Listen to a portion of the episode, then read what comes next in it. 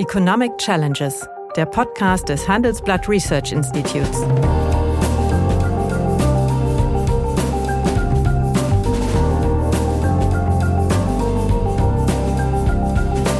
Bert Rürup, der Chefökonom des Handelsblatts, diskutiert mit Michael Hüter, dem Direktor des Instituts der deutschen Wirtschaft, wöchentlich aktuelle wirtschaftliche Herausforderungen. Für Deutschland wie für die Weltwirtschaft. Was sie mit der Umbuchung von Notfallkrediten macht, ist ja nichts anderes als das Testat, dass die Schuldenbremse eigentlich zu rigide ist. Vorsichtig formuliert, intellektuell nicht ganz redlich so eine Argumentation. Und es wird jetzt so getan, als seien das irgendwie Ewigkeitsregeln, äh, wie irgendwie die zehn Gebote. Und das überzeugt mich jetzt nicht. Ich wäre ja immer dafür, man macht sich ehrlich, aber das scheint wohl äh, schwierig zu sein. Ja, guten Tag, meine Damen und Herren. Hallo, lieber Michael. Grüße dich, lieber Bert. Ja. Nun, aus gegebenen Anlass möchte ich heute mit dir noch einmal über das äh, leidige Thema Schuldenbremse diskutieren, allerdings aus einem anderen Blickwinkel als beim ersten Mal. Dafür müsste ich einen kleinen Exkurs oder einen kleinen Einstich machen. Nun, äh, in den 1960er bis äh, Ende der 1970er Jahre war die Wirtschaftspolitik der Bundesrepublik Deutschland durch äh, das sogenannte magische Viereck verpflichtet. Das ist ein Zielkatalog äh, des 1967 verabschiedeten Stabilitätsgesetzes, nämlich der Preisstabilität, der Vollbeschäftigung, dem Wachstum und dem außenwirtschaftlichen Gleichgewicht. Mit dem Übergang zu flexiblen Wechselkursen in der zweiten Hälfte der 1970er Jahre wurde daraus ein magisches Dreieck. Und das Problem der importierten Inflation wurde faktisch irrelevant. Nun zu Beginn der 2020er Jahre gibt es aber jetzt wieder seit kurzem ein äh, magisches Viereck, denn die Klimaneutralität ist hinzugekommen. Und die Erfüllung also dieses neuen Zieles erfordert natürlich neben privaten Anstrengungen auch beachtliche staatliche Investitionen, und steht, wenn man es deutlich ausspricht, in Konflikt, kann in Konflikt zu der äh, 2009 verabschiedeten und ins Grundgesetz eingeführten Schuldenbremse stehen, die zwischenzeitlich auch für die Länder scharf gestellt ist und äh, die nur noch in normalen wirtschaftlichen Zeiten eine Verschuldung in Höhe von äh, 0,35 Prozent in Relation zur gesamtwirtschaftlichen äh, Leistung erlaubt. Im Klartext, vom Prinzip her müsste deswegen der Bund die für die Erreichung des Ziels der Klimaneutralität bis 2050, einige sprechen sogar von 2045, erforderlichen öffentlichen Investitionen müssten aus dem Steueraufkommen finanziert werden. Und das vor dem Hintergrund eines nicht zuletzt demografisch bedingten Rückgang des Trendwachstums. Macht das Sinn? Nein. Die kurze das Antwort. Kurz und kurz, präzis und verletzend.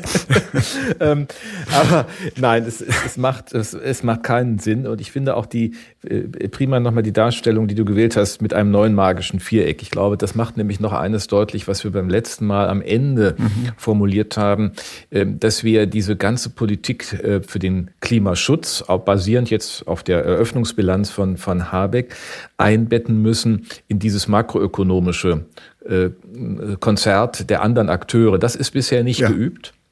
Ähm, weil wir auch, ähm, das ist recht gesagt, einmal durch veränderte außenwirtschaftliche Bedingungen, dann hatten wir äh, zehn Jahre eine flache Phillips-Kurve, das heißt, es gab keinen Konflikt zwischen Lohn- und Geldpolitik.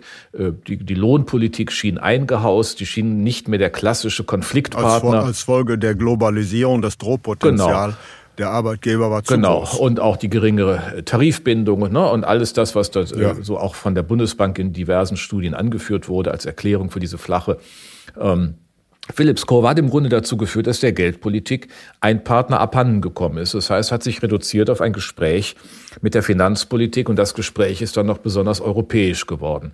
Die, äh, auf der deutschen Seite war das alles spannungsfrei in den letzten zehn Jahren. Wir wissen, äh, mit welchem Maße äh, insbesondere Schäuble äh, dann auch äh, dank einer guten Wirtschaftsentwicklung, guter Lohnentwicklung. Es war ein guter, goldenes Jahrzehnt, genau, die, die, die, Zehnerjahre. Und gute Einbindung neuer Arbeitskräfte. Wir haben ja eine Erwerbsintegration in diesen zehn Jahren nach Köppen gehabt, auch nach Arbeitsvolumen, aber vor allen Dingen nach Köppen, das ähm, äh, auch das Steueraufkommen pro Einwohner so erhöht hat und damit hat er es Die Bevölkerung ist sogar trotz niedriger Geburtenrate gestiegen, nicht?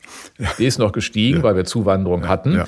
Und insofern war das auch enorm, äh, was da über die äh, Wertschöpfung und damit die Einkommensbildung möglich war und daraus dann Steuer- und Abgabenzahlungen für ihn, für den Staatshaushalt ähm, möglich zu machen. Nach einer kurzen Unterbrechung geht es gleich weiter. Bleiben Sie dran. Die deutsche Wirtschaft steht am Scheideweg. Um wettbewerbsfähig zu bleiben, müssen Unternehmen wichtige Transformationen anstoßen. Ab dem 24. April diskutiert die Restrukturierungsbranche Strategien für die Zukunft von Unternehmen. Mit dabei sind unter anderem Dr. Thomas de Maizière, Evelyn Freitag und Professor Dr. Ulrike Malmendier. Mit dem Vorteilscode Restrukturierung24 erhalten Sie 15% Rabatt. Alle Informationen finden Sie auf handelsblatt-restrukturierung.de. So, und jetzt sind wir auf einmal in der, stellen wir fest, wir haben unabhängig von der Frage, wie organisieren wir Klimaschutzpolitik, Preiseffekte, insbesondere jetzt äh, verschärfend äh, über Energiepreise, Öl und Gas. Das ist, äh, hat jetzt relativ wenig mit der Pandemie zu tun, sondern vor allen Dingen mit internationalen Sicherheitsfragen, mit geopolitisch-strategischen Konflikten, die hier reinspielen, von denen man auch nie weiß, wie lange sie halten und ob sie dauerhaft ein Trend sind. Aber wir haben ja schon mal gesagt, die Globalisierung an sich ist kein Entlastungsfaktor mehr für die Preisbildung, mhm. weil die Märkte das nicht mehr so einfach darstellen. Aber interessant ist, dass wir natürlich jetzt in der Tat so ein sicherheitspolitisches Thema haben. Und dann kommt noch die Frage, und das ist ja auch vielfach schon diskutiert, Green Inflation. Mhm. So, ohne dieses Konzert tritt die Finanzpolitik mit ein. Das ja. ist noch nicht überhaupt nicht systematisch betrachtet. Ähm, nicht nur mit der Frage, wie finanziert sie und organisiert sie die Investitionen, sondern auch, wie organisiert sie letztlich die Finanzierung der Sozialverträglichkeit. Ich meine, das gehört ja mit dazu. Das muss jetzt nicht, nicht kreditfinanziert werden. Man muss das ja abfedern, weil natürlich, äh, wenn man eine, eine Inflation hat, geht die natürlich immer äh, zu Lasten der, äh, der Geringverdiener und genau. das muss man kompensieren. So. Ist, ja. Und die können nicht ausweichen die haben wenig Möglichkeiten und dadurch, dass die alternativen Antriebstechnologie einfach noch teurer sind, also ich meine, selbst bei einer Kaufprämie von 5000 Euro ist das äh, Elektromobil auch für diese Haushalte nicht erschwinglich. Ja. Und ähm, die, die, Kaufprämie erhöht ja die Preise tendenziell. So, und, und andersrum ist es auch nicht so, dass die aus ihrem Geschosswohnungsbau mit Eigenleistung äh, energetisch sanieren. Das passiert über die Wohnungsbaugesellschaften. Da ist, haben wir viel Zeit verloren. Gut, das passiert. Das erhöht die Mieten auch normal und mhm. drückt. Also dort haben wir wenig Ausweichmöglichkeiten und deswegen gibt es ja da alle möglich, alle Diskussionen, wie kompensiert man die. Das ist aus Steuergeldern zu kompensieren, das ist mhm. laufende äh, Transfer, das ist völlig klar. Weil das den Kapitalstock nicht verändert in so, der Sache. Es ist eine, eine, Umverteilung in der Situation, die aber geboten ist. Das heißt aber andersrum, ähm, es gibt einen Druck, einen Verwendungsdruck oder eine Verwendungskonkurrenz auf jeden ähm, Steuereuro, der eingeht. Auch wenn ähm, Herr Lindner äh, auch etwas mehr jetzt sieht als vielleicht erwartet und nicht so viele Kredite ausgegeben wurden, äh, aufgenommen wurden zuletzt. Aber diese Situation muss man mitnehmen. Und dann kommt das, was du gefragt hast, wie finanziert man eigentlich die Investitionen? Wenn man das auch noch aus ja. Steuergeldern machen will, weiß ich nicht. Erstens macht es ökonomisch keinen Sinn. hochgehen. Exakt. Und die ist ja schon mit 24 Prozent hoch. Dann hätte ich damit natürlich wiederum Rückwirkungen äh, auf die, die Investition und Konsumtätigkeit. Äh, und damit würde natürlich dann das Trendwachstum weiter gedämpft. Ja. Und ich meine, machen wir uns nicht, äh, machen wir uns eins klar, es geht ja auch nicht nur um die Kompensation, wenn man nochmal die, die, den Druck auf den Steuereuro nimmt, der unteren Haushalte, also die in der Grundsicherung liegen oder in dem künftigen Bürgergeld, wie immer das organisiert wird. Das betrifft ja auch viele Haushalte, die an der Schwelle zur Einkommensbesteuerung liegen. Mhm. Der Grundfallbetrag wird zwar immer mit angehoben, das ist ja nun Gott sei Dank seit den 90er Jahren durch ein Verfassungsgerichtsurteil geboten, aber der Progressionsgrad ist dann dramatisch hoch. Mhm. Und äh, interessant finde ich ja auch die Begründung des Finanzministeriums, dass man jetzt gar nicht so auf äh, Rückgabe der kalten Progressionseffekte setzen möchte, denn man hätte ja zuvor zu viel zurückgegeben. Mhm. Also das finde ich ja auch interessant, ja. Äh, dass auf einmal, wer hat da jetzt was von, dass er, das, das wusste er ja damals nicht, dass er zu viel mhm. kriegte und deswegen kriegt er jetzt, wird es nicht gemacht, was eigentlich ja zumindest zwar nicht automatisch, aber gedacht ist von der Politik, immer auch die kalte Progression immer wieder zurückzugeben. Mhm. Das finde ich ist erstmal ein Glaubwürdigkeitstest auch für Herrn Lindner. Ja, und das bedeutet natürlich, die Finanzierungsbasis für neue Investitionen erodiert auf diese Weise. So, damit ist ja noch nicht einmal dieser blöde Einkommensteuertarif geglättet. Mhm.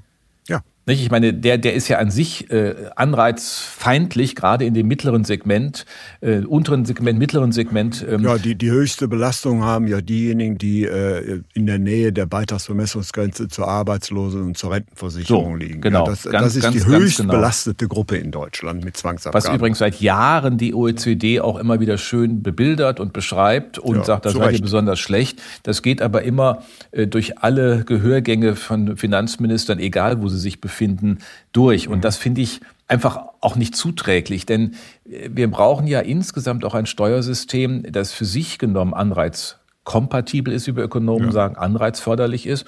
Und äh, bin da immer auch schon Anhänger dieser Indexierung gewesen. Ich finde, dass kalte Progression kein Argument ist für Steuermehreinnahmen.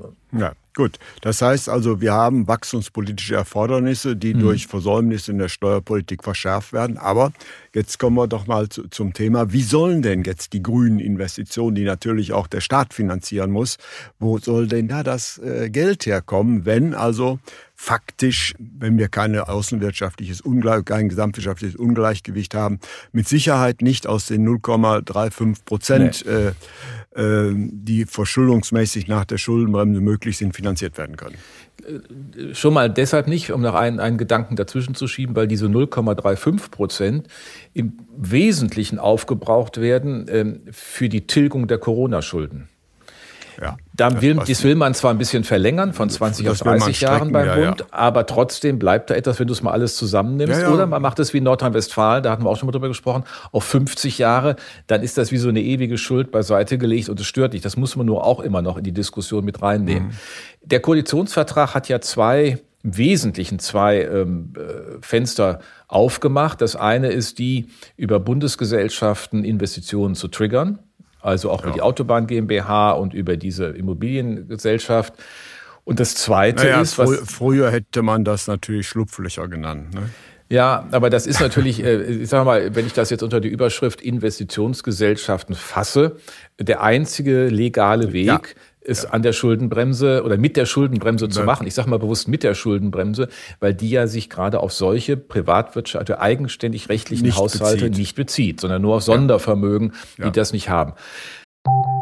Nach einer kurzen Unterbrechung geht es gleich weiter. Bleiben Sie dran. Wie geht es weiter mit der Europäischen Union? Präsidentschaftswahlen in den USA, EU-Parlamentswahlen, geopolitische Krisen und wirtschaftliche Schwierigkeiten. Wir suchen Lösungen für diese Herausforderungen. Am 19. und 20. März auf der digitalen Europakonferenz von Handelsblatt, Die Zeit, Tagesspiegel und Wirtschaftswoche. Über die Zukunft Europas sprechen wir mit Bundeskanzler Olaf Scholz, Wirtschaftsminister Robert Habeck und vielen mehr. Kostenlose Anmeldung unter europe20xx.de.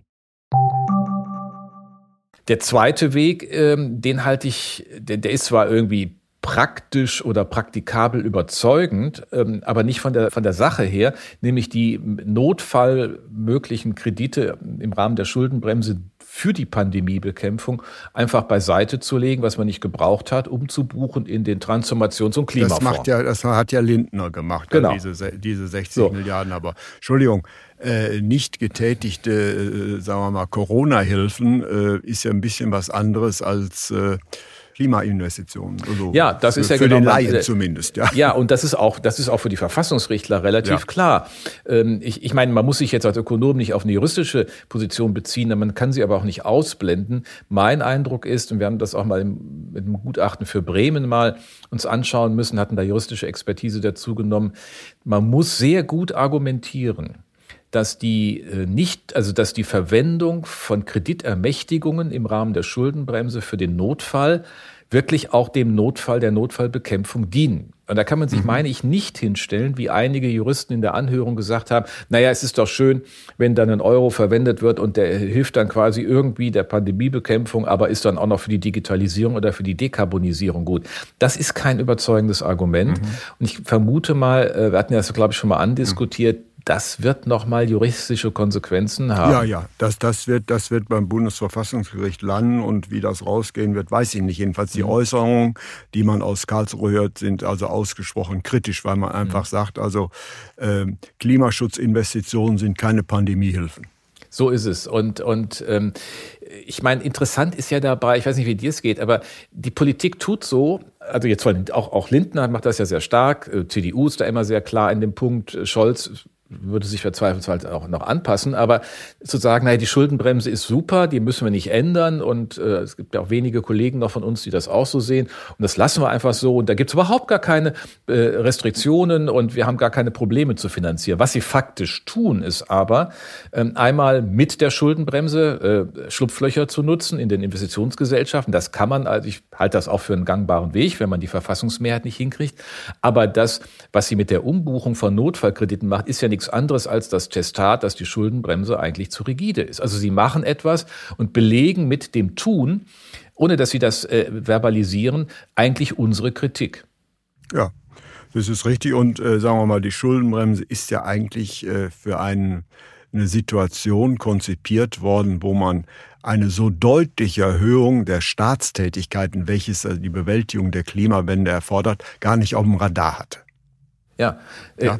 Äh, ich meine, man, man, kam noch, man kam sozusagen aus der Erfahrung der, der Finanzkrise. Da ist die Schuldenstandsquote auch auf, damals auf 80 hochgeploppt von 60. Ähm, da hat man gesagt, okay, jetzt müssen wir das machen. Es gab das Vorbild der Schweiz, die ja anders kalibriert ist, die ja auf ein nachhaltiges Ausgabenniveau geht und nicht sozusagen vom Saldo her so einfach argumentiert. Mhm. Aber es ist völlig wichtig daran zu erinnern, dass solche Regelungen ihre Geschichte haben. Und es wird jetzt so getan, als seien das irgendwie Ewigkeitsregeln, äh, wie irgendwie die zehn Gebote. Und das überzeugt mich jetzt nicht. Nun ja, es gab ja auch andere Vorschläge einer Schuldenbremse. Einen hat der Sachverständigenrat gemacht, mhm. als ich noch äh, Vorsitzender war. Die hat aus der goldenen Regel angesetzt. Das heißt, mhm. dass Nettoinvestitionen durchaus aus Krediten zu finanzieren sind, weil damit ja. der Vermögensbestand des Staates erhöht würde.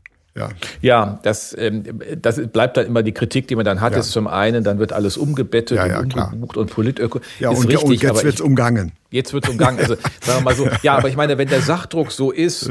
Äh, ich meine, das ist ja auch nicht, also wir haben ja beim letzten Mal auch so gesagt, da machen wir ein bisschen im Dissens, weil du gesagt hast, das, was jetzt klimapolitisch gemacht werden muss, naja, das äh, ist ja nicht wirklich ein Wachstumseffekt für die künftige Generation, insofern nicht ja. so VGR-wirksam. Ja. Da könnte uns jetzt jemand entgegenhalten, naja, dann muss es auch nicht Kredit finanzieren.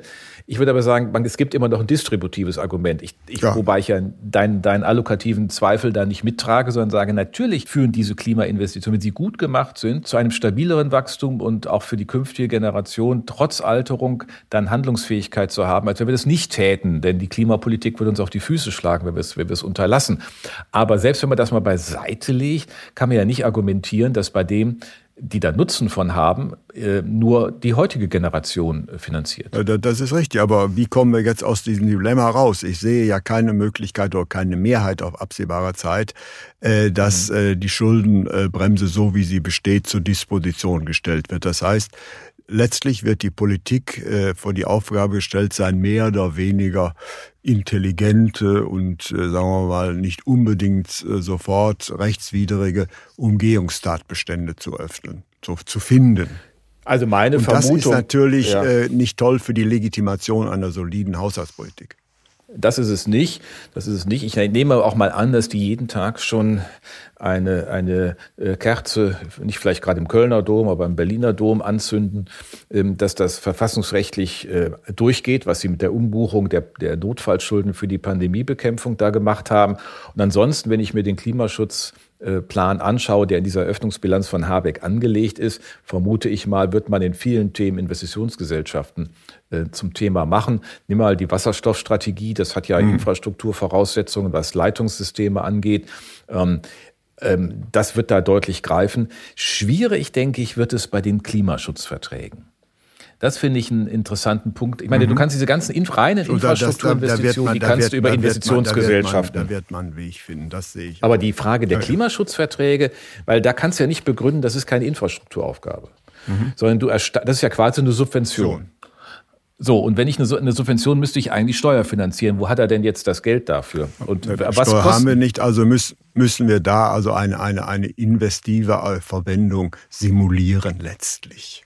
Im Grunde ja, aber äh, das ist so, das, das wird alles immer so mitgeführt. Die sagen ja toll, diese Carbon Contracts for Difference. Ja. Das, ich, ich halte das auch für eine äh, zielführende Begleitmaßnahme, denn man sagt dann, also es gibt ja Branchen, was weiß ich, Zement und Papierindustrie, Stahl, Chemie, äh, die enorme Energiebedarfe haben, denen Umstellung auf Klimaneutralität, oder ist es nicht nur Energie, bei Zement ist es auch nur die reine Produktion, äh, die umgestellt werden muss technologisch, um CO2 rauszunehmen oder wie auch immer.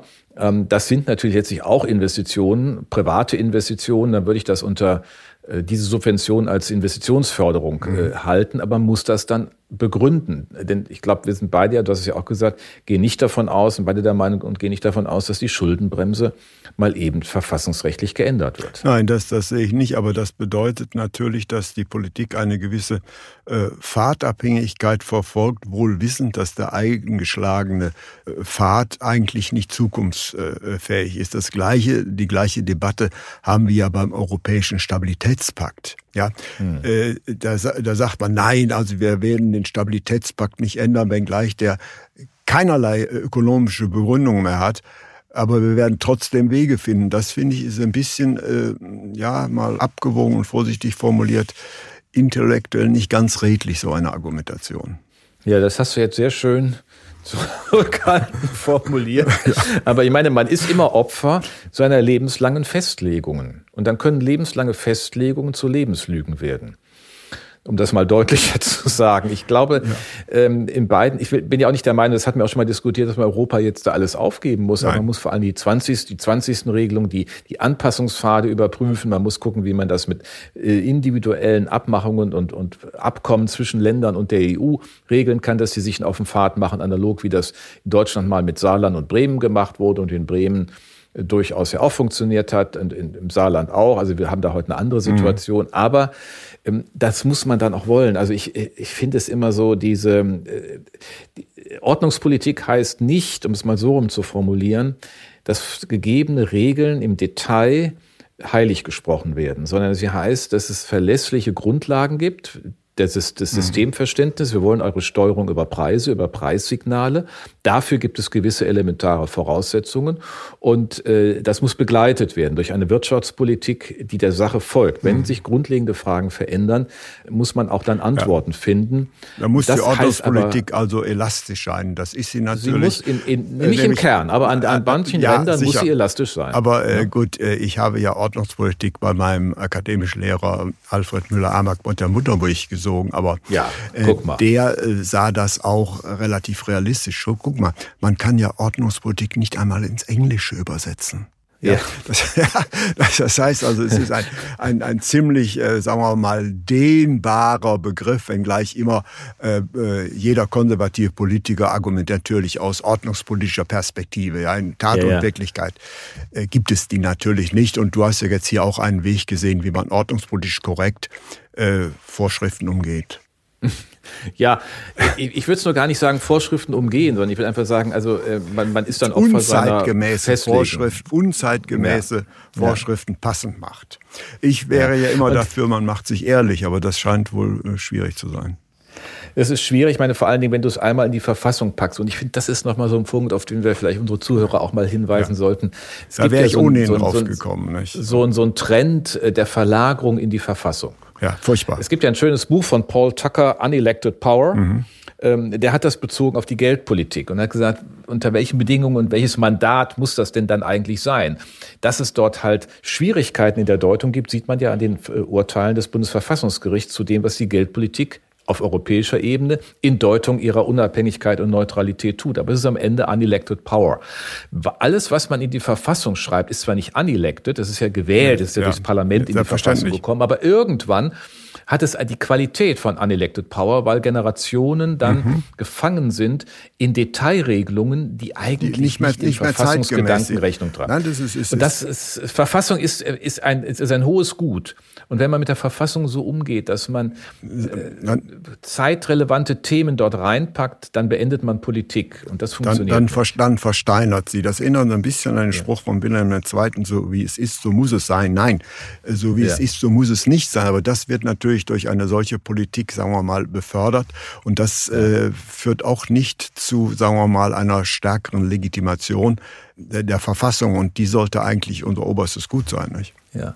Was ich mir eigentlich wünschen würde, ich meine, zum Ende unserer Debatte, dass wir werden die Politik nicht dahin bringen, dass sie sich, dass sie die Verfassung heute und morgen ändert, aber dass vielleicht etwas mehr Sensibilität darüber entsteht und dass es nicht nur ein Hosianna-Rufen ist, wenn Dinge in der Verfassung gelandet sind. Ja, das war ein, ein schönes Schlusswort, aber äh, auch im gewissen Sinne ein pessimistisches, da mhm. du natürlich sagst, also ein, es ist kaum möglich, erkannte Fehler, die in der Vergangenheit gemacht wurden, heute zu korrigieren. Hm. Ja. Schade. Ein düsteres Schlusswort. Vielen herzlichen Dank für diesmal. Danke dir. Tschüss. Das war Economic Challenges, der Podcast des Handelsblatt Research Institutes.